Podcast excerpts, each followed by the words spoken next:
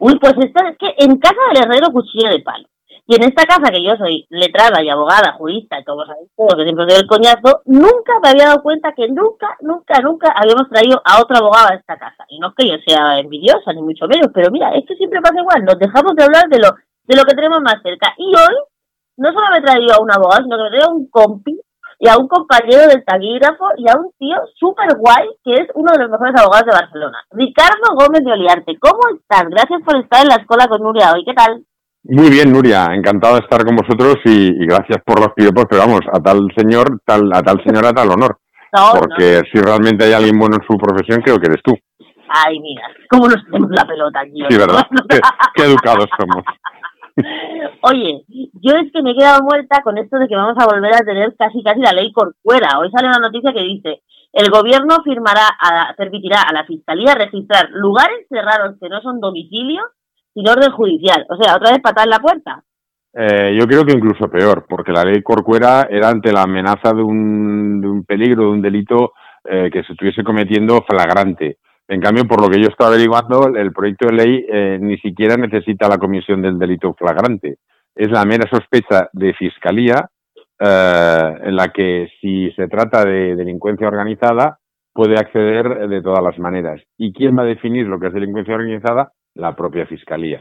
No olvidemos que fiscalía no deja de ser una parte eh, esencial, pero una parte más en, en cualquier procedimiento judicial y ahora, además de ser parte, va a ser juez, en este caso juez de instrucción que eh, autorice o desautorice las entradas, las escuchas, porque no solo son entradas, va muchísimo más allá de la ley Corcuera.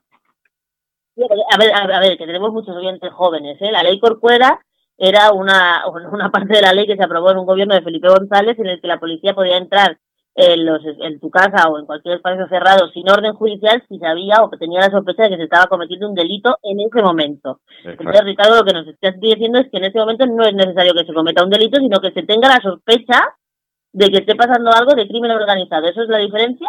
Exacto. Por ejemplo, me explico. Si en, si en un servidor eh, se alojan los datos de una empresa y esa empresa, fiscalía, por lo que sea, sospecha que está cometiendo un delito fiscal, puesto que se está apalancando el IVA, o cree Fiscalía que se está apalancando el IVA, al ser el servidor ajeno al domicilio particular de una persona, eh, estar en, el bien en la empresa o bien en, cualquier otro lado, la policía podrá autorizar la entrada, eh, perdón, la policía, la, la, fiscalía podrá autorizar la entrada en, en las dependencias de la empresa, incautar no solo el servidor, sino todo aquello que ella crea conveniente bajo el amparo de una posible eh, delincuencia. Pero es que además, aparte de... Que un juez pinte nada en todo esto. Sí, que un juez pinte nada en todo eso, ni garantías eh, procesales, ni los más derechos elementales. Pero es que además de, esta entrada, con esa incautación, pueden entrar o tener la intromisión en el domicilio a través de medios electrónicos que permiten o permitan conocer desde el exterior la situación o el movimiento de personas y cosas en el ¿Y espacio. ¿Y eso qué significa? ¿Con cámara? Eso significa, evidentemente, con una cámara y yo que tengo un poco más por años, ¿eh? por, por vejez de veteranía, uh, yo sé, porque los he visto en uso, uh, micrófonos direccionales que atraviesan paredes gruesas. Y luego los he visto el volcado de esas, de esas grabaciones antes autorizadas por jueces de instrucción, la Audiencia Nacional sobre todo lo he visto, y, pero es que ahora ese, esos mismos sistemas se van a utilizar porque Fiscalía lo autorice. Pero es que esa, esa intromisión electrónica eh, en el domicilio y la entrada en ese domicilio ah, para instalar eh, dispositivos, o sea, lo que serán los chicharros, las chicharras, micrófonos, se van a hacer sin mm, consultar al juez, solo con la mera sospecha de que sea delincuencia organizada. Claro, ¿quién define lo que es delincuencia organizada? Eh, pues evidentemente Fiscalía. O sea, el gobierno, porque la Fiscalía depende del gobierno. Teóricamente es un órgano independiente, pero últimamente estamos viendo todos que de independiente nada. Todo esto entra dentro de un proyecto que es la, reforma de la ley de enjuiciamiento criminal, ¿no? Una, sí, exacto. Una, una parte de la reforma, la que afecta a los, a los procedimientos judiciales en sí. Eh, porque le dan todo el poder de investigación a, Fiscalía bajo eh, el, dudoso paraguas o la dudosa cobertura de que así se tendrá más independencia. Pero claro, es, es, es del tonto, porque ya hace muchísimos años que se legisló la separación entre ah. el juez instructor y el juez de lo penal, es decir, quien instruye sobre la legalidad de la acumulación de pruebas en el proceso previo, el proceso de investigación, y el juez que luego va a juzgar el, el asunto. ¿Qué ocurre? Si ahora Fiscalía, que no deja de ser una parte, insisto, del procedimiento, es la que va a dirigir la investigación, pues esa independencia judicial queda, y esa garantía de derechos del investigado queda absolutamente, se, acaba. Claro, y como nos defendemos nosotros, o sea, por ejemplo, si yo estoy en mi casa y me encuentro que tengo un dron con una máquina en mi balcón, que me está, con una cámara en mi balcón que me está grabando hacia adentro, ¿cómo puedo lo peor, lo peor no solo es un dron, sino que un día te encuentres con que tienes una furgoneta de un curreras, de un industrial aparcada delante de tu casa no te vas a enterar y desde esa furgoneta, no un dron, no, no, no seamos tan espectaculares. No, pero desde, desde, ¿cómo me? La cosa es no la puedes, ¿y si me entero, cómo me defiendo? No puedes. Si se aprueba esta, reforma de la ley de juicio criminal, no podrás. Eh, no es la primera cosa rara que se aprueba últimamente en tema de estos de temas penales así raros. Por ejemplo, la semana pasada hablábamos con una representante de una plataforma de mujeres que decía que se había aprobado una petición de Podemos que instaba a las, que daba poder a las empresas que eran las dueñas de las redes sociales, de Twitter, de Instagram y tal, para que ellas decidieran qué eran los delitos de odio en las redes. No solo eso, sino que a instancias de fiscalía, ya ahora, ya en esa reforma, si fiscalía creía que eso era un delito de odio, obligaba a esas empresas a bloqueo. Ojo que va más allá, esa reforma ya aprobada y ha pasado muy Sí, sí, está aprobada, está aprobada, la, aprobaron en el, en el Congreso. sin, ¿cómo sin, crees? sin que nadie, sin que nadie, lo que es peor, sin que ningún otro partido político la haya impugnado. Exactamente, pero tú por qué crees? ¿Porque está todo el mundo de acuerdo? ¿Porque simplemente pasan o porque no, se enteran de nada? Yo creo, yo creo que no se han enterado. Los servicios jurídicos, eh, te lo digo porque hay dos servicios jurídicos de diferentes partidos políticos eh, de signos no, no similares entre sí, eh, que, me, que me quisieron contratar eh, precisamente para dirigir una parte de una qué campañas judiciales que pretendían y, y, los fallos que tenían eran, eran monstruosos de concepto, de concepto procesal. Evidentemente, a la que les pedí dinero, me, dijeron que no, claro, que me, querían contratar gratis.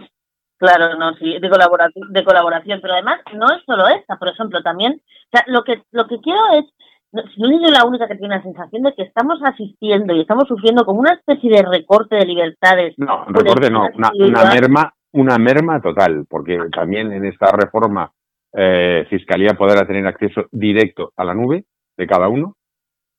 O sea, por ejemplo, para que la gente lo entienda, a tus correos electrónicos, a lo que tienes ahí colgado. Exacto.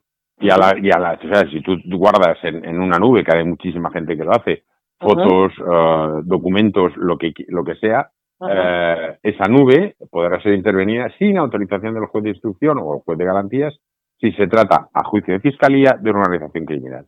Pero es que no solo es eso, es que podrá ser, y ahora viene lo más fuerte, con el concurso del juez de garantías, eh, Fiscalía podrá pedir la intervención corporal grave, la ejecución coactiva de inspecciones o intervenciones corporales rechazadas por el investigado, pruebas de ADN, la interceptación de comunicaciones telefónicas y datos asociados que afectan al secreto de las comunicaciones, la observación, la detención, el registro, la apertura y el examen de la correspondencia postal, telegráfica, faxes y burofaxes, la observación acústica y conversaciones privadas, es decir, el micrófono direccional, la captación y grabación de las actividades desarrolladas en el interior de domicilios o en lugares cerrados destinados a la realización de actos de carácter íntimo. Ojo, porque con una cámara de infrarrojos y desde un poquito lejos te pueden grabar todo lo que estés haciendo en tu casa sin permiso. Uh, aunque se pueda ver de sin necesidad de cámara, lo pueden grabar con cámara. Entrada y registro domiciliario, es decir, basta el visto bueno del juez de garantías, que es una figura nueva que se va a crear para que el fiscal... Para que el fiscal también se hace como muy antiguo, ¿no? Sí, exacto. Sigo, sigo. El examen de las cartas personales, diarios íntimos o papeles o efectos equivalentes el registro e incautación de datos o archivos informáticos, la destrucción de los efectos intervenidos, que esto es lo peor, es la peor aberración. es decir, esto es lo peor de todo, es decir, yo obtengo la prueba, la vuelco en el, en el sumario o, los, las diligencias previas y luego la destruyo. ¿Y con lo cual, saber que no se va a manipular? No solo eso, sino yo que, que he leído muchísimas escuchas telefónicas, ¿qué hace normalmente la policía? Pone lo que le interesa Claro Lo saca de contexto. lo saca de contexto y encima lo comenta. Y cuando luego pides la audición de la cinta, todos son problemas. Si te pones muy pesado, luego al final se escucha y entonces ves que lo que transcribe la policía raramente coincide con lo, con lo, que, con lo que es en realidad. En poquísimas ocasiones, y el comentario por, lo general corrompe o desvirtúa eh, lo grabado. Claro. si ahora, si ahora encima destruimos eh, el efecto intervenido, es decir, en este caso las cintas originales de la grabación, ¿qué es lo que tenemos? Una prueba preconstituida sin posibilidad de defensa. Seguimos. La realización anticipada de, dichos efectos intervenidos. La utilización de un agente encubierto, luego llegaremos a eso. La obtención de historias clínicas, eso es gravísimo. Y el análisis informatizado como por, como por, pero esto no es lo más sagrado del mundo. O sea, tanto rollo con la protección de datos y ahora va a ir cualquiera y se va a poder llevar tu historia clínica. Sin, sin conocimiento, sin conocimiento del, del paciente. Y el análisis informatizado de datos de carácter personal. Es decir, ¿qué significa el análisis informatizado?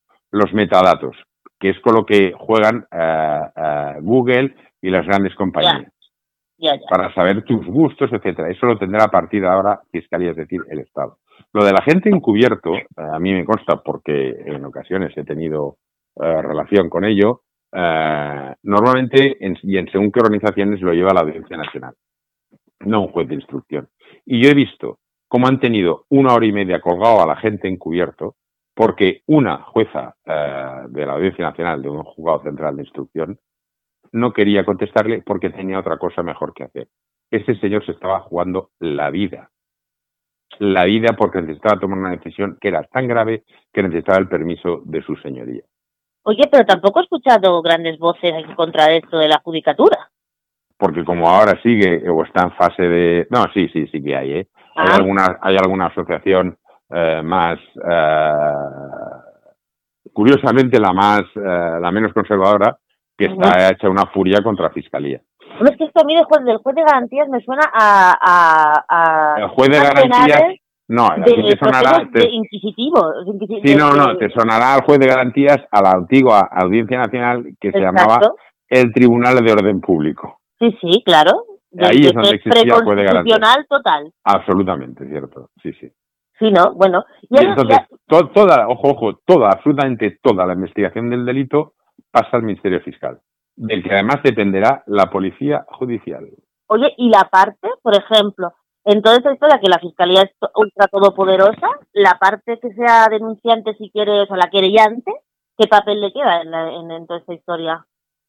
Ninguno, el mismo que ahora. No, ninguno tampoco. Un papel más o menos similar, es decir, ah. los delitos patrimoniales, que es mm. donde mm, normalmente abunda más la, la, la, la acusación particular, eh, va a tener siguiendo la misma vigilancia que hasta ahora.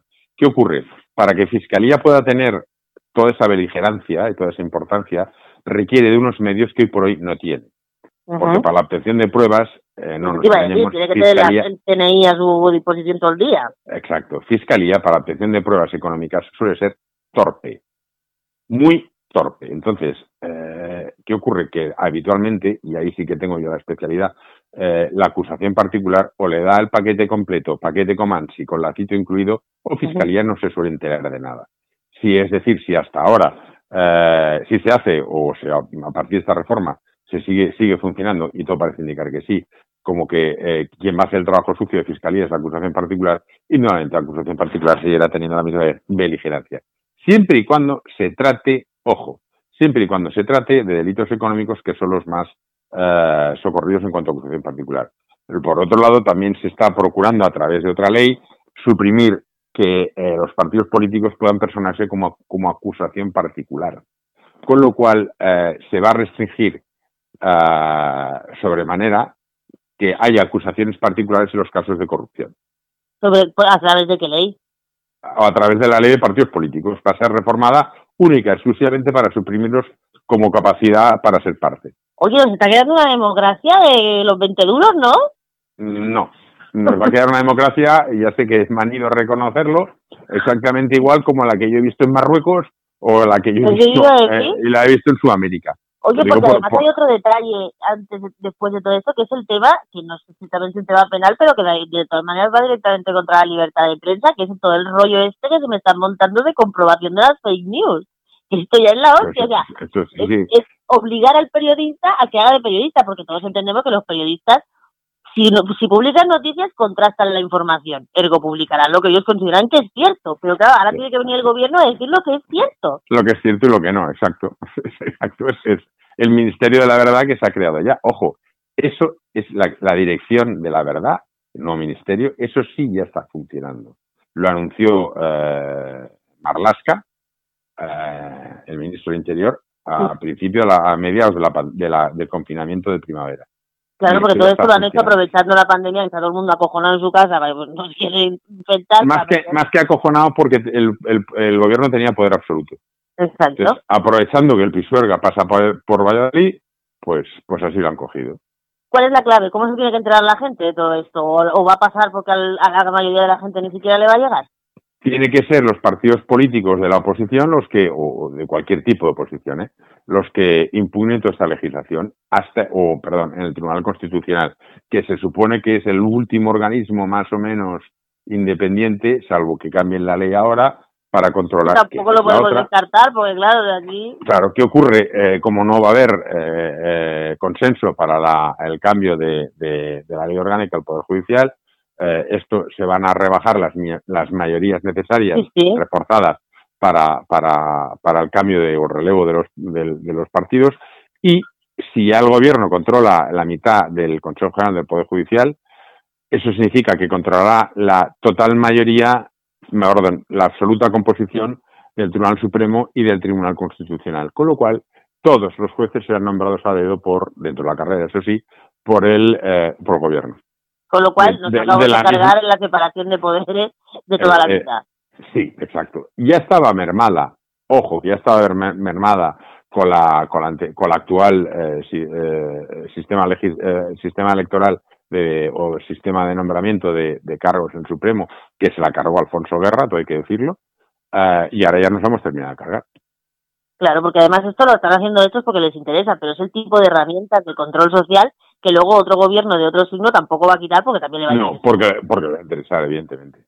Oye, pues qué entrevista más poco reconfortante que hemos hecho, Ricardo. Y no, y no hemos terminado, ¿eh? porque la excusa, la excusa en, el que da el gobierno en la, en la parte introductoria de la ley es, es para echarse a llorar. ¿eh? ¿Y cuál es? A ver, porque claro. Leo, leo, leo, leo textualmente. De este modo, de este modo se salvaguarda la independencia del juez y se evita que su implicación en la investigación pueda contaminar su imparcialidad y su posición de garante de los derechos de las partes, incluidos los derechos y libertades de las personas que están siendo investigadas. Pero vamos a ver, si, un juez instructor que se la base al contenido es fiscalía quien lleva la instrucción del caso y fiscalía es parte, ¿dónde está esa independencia y esa garantía del ciudadano? Pero además es que todos sabemos, los que sabemos media coma de derecho, que el juez que instruye no es el juez que juzga. Claro, pues eso se ha suprimido. Porque el instruye ah, actualmente. Hostia, claro. que volver a estudiar otra vez. No, no, si es, es, ¿qué va? Si es más simple que todo eso. Ahora, quien va a instruir es la misma parte que va a acusar. Ajá, claro, entonces va a Pero es la misma parte que es la misma parte que acusa ante el juez de lo penal como la que instruye en el juez, en el juez de instrucción. Por tanto, la parte la parte se va a convertir, según las pruebas le interesen o no, no, en el único instrumento que va a influir sobre el juez de lo penal. Estupendo. Pues ya nos podemos preparar los abogados a defender contra viento y marea. Sí, será, será como ser abogado en China. Ricardo Gómez Oriarte, ha sido un placer tenerte aquí esta tarde. En breve te volveré a llamar, por supuestísimo. Además, un día te voy a llamar para hacer una charla por tú que nos vea la cara a todo el mundo lo guapos que somos, ¿te parece? Perfecto. A tu disposición, Nuria. Muchas gracias. Un abrazo, hasta luego.